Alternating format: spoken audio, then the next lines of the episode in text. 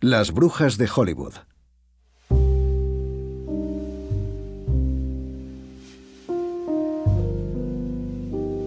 Es probable que John Edgar Hoover empezara a acumular rabia ya en algún patio escolar. Era tartamudo y a menudo los otros niños se burlaban de él. Perfeccionista a un nivel casi patológico, Hoover no podía soportar ese defecto y se encerraba en su habitación a practicar consonantes durante horas. Su único recuerdo feliz serían las tardes que pasaba en el coro, porque al igual que le había sucedido a una gran cantante de la época, Jane Fruman, cuando cantaba no tartamudeaba. En la adolescencia dio con la solución. Si hablaba como una metralleta no se trababa.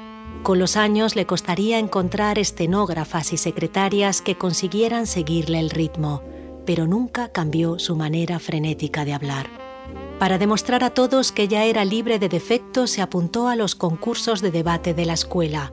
Allí defendía la pena de muerte con fervor y explicaba por qué, desde su punto de vista, otorgar el voto a la mujer era un gravísimo error.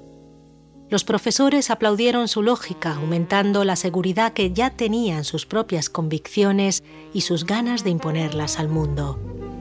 Compaginó los estudios de Derecho con un trabajo en el archivo de la Biblioteca del Congreso, que estaba al lado de su casa. Hoover nació y vivió toda su vida en Washington, D.C. Su carácter puntilloso y metódico resultaron ideales allí. Cuando terminó la carrera en 1917, lo emplearon en el Ministerio de Justicia y gracias a ese puesto no tuvo que ir a la guerra. Allí se encargó de la división Alien Enemy, un departamento dedicado a escudriñar a todos los extranjeros que vivían en el país. Dos años más tarde pasó a la división radical, donde ya se le permitía investigar y arrestar a cualquiera, no solo extranjeros, que le generara la mínima duda. Limpiaremos el país de radicales, prometió. En 1924, el entonces presidente Calvin Coolidge lo nombró director del Buró de Investigación. Cuando el buró pasó a ser el actual FBI, Hoover se convirtió en su primer director. Lo primero que hizo al llegar fue despedir a todas las mujeres y prohibir desde ese momento que se les contratara. Durante la depresión, Hoover fue implacable con los gángsters y los ladrones que abundaban en el medio oeste. Convenció a muchos Pinkerton a unirse a sus filas y juntos consiguieron capturar a los criminales más importantes de la época. Sin embargo, en los años 30, Hoover fue escandalosamente permisivo con la mafia. Cuando se le preguntaba por ello, negaba tozudamente la existencia de grupos organizados o decía que el FBI tenía cosas más importantes que hacer que perseguir borrachos y prostitutas. Años más tarde, la verdad sobre aquella mano blanda salió a la luz. Frank Costello, uno de los grandes capos de entonces, lo había amenazado con una serie de fotografías que lo mostraban manteniendo relaciones con su asistente, Clive Tolson, con el que estuvo durante años. Hoover pasó toda la vida intentando frenar aquel deseo que consideraba una enfermedad igual que su tartamudeo. Odiaba sentirse incapaz de dejar de ver a Tolson. Llegó a buscar ayuda psiquiátrica, pero ir a terapia le provocaba ataques de pánico. Tenía miedo de que los médicos lo delataran. La homosexualidad era entonces ilegal y lo dejó decidió que tenía que encontrar algo en lo que canalizar su rabia. A partir de los años 40, Hoover versó todo su odio en una palabra, rojos. The objective of communism at the outset was to establish itself as the only form of society on earth Empezó una caza de brujas en la que la mínima crítica al sistema venía etiquetada como comunista y frenada con graves consecuencias. Decenas de miles de subversivos y radicales perdieron los puestos de trabajo o fueron encarcelados. Por todo el país se extendió un clima de paranoia sin igual y la desconfianza y el individualismo se instalaron en todas las casas expresar la propia opinión en el llamado país de la libertad se volvió un riesgo. Hoover colaboró fervientemente con la HUAC, el Comité de Actividades Antiamericanas.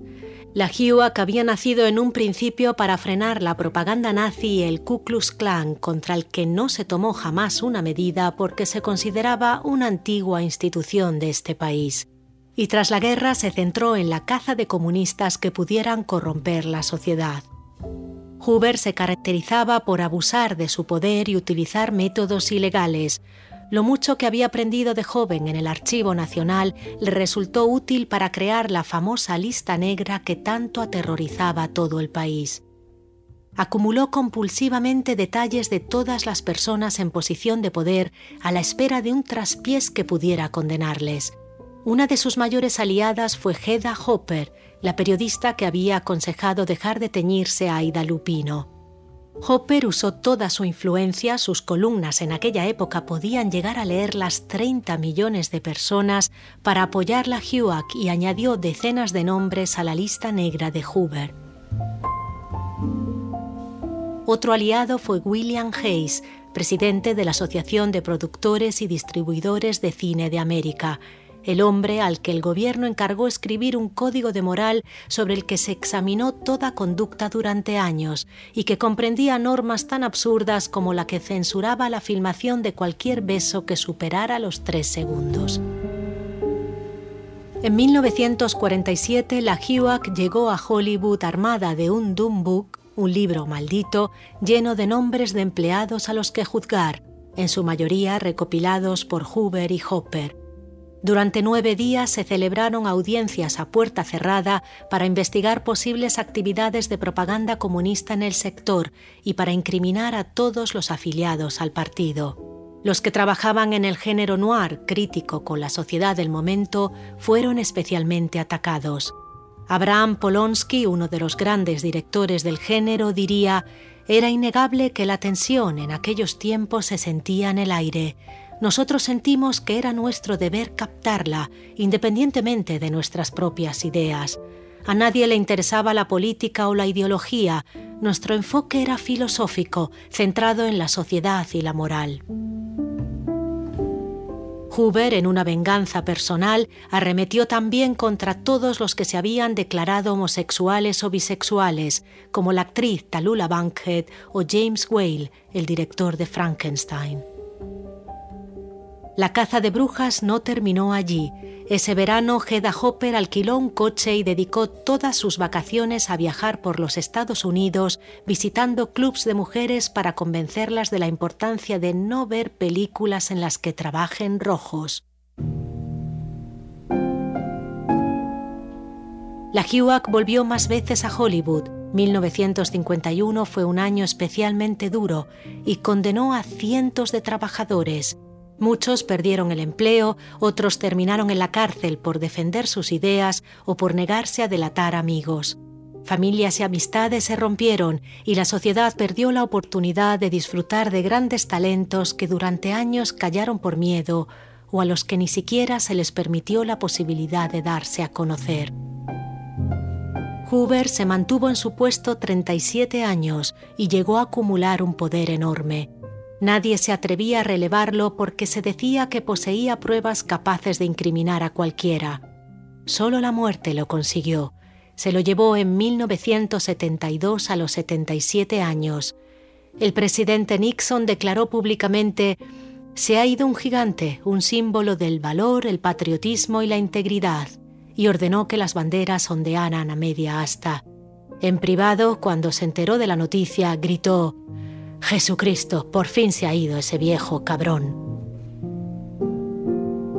Se calcula que la caza de brujas de Hollywood afectó a más de 300 trabajadores. Solo el 10% pudo reconstruir su carrera. The communist dagger, clenched in the tight fist of a bearded international bandit, strikes at the heart of a desperate people and endangers the peace and security of this Western Hemisphere.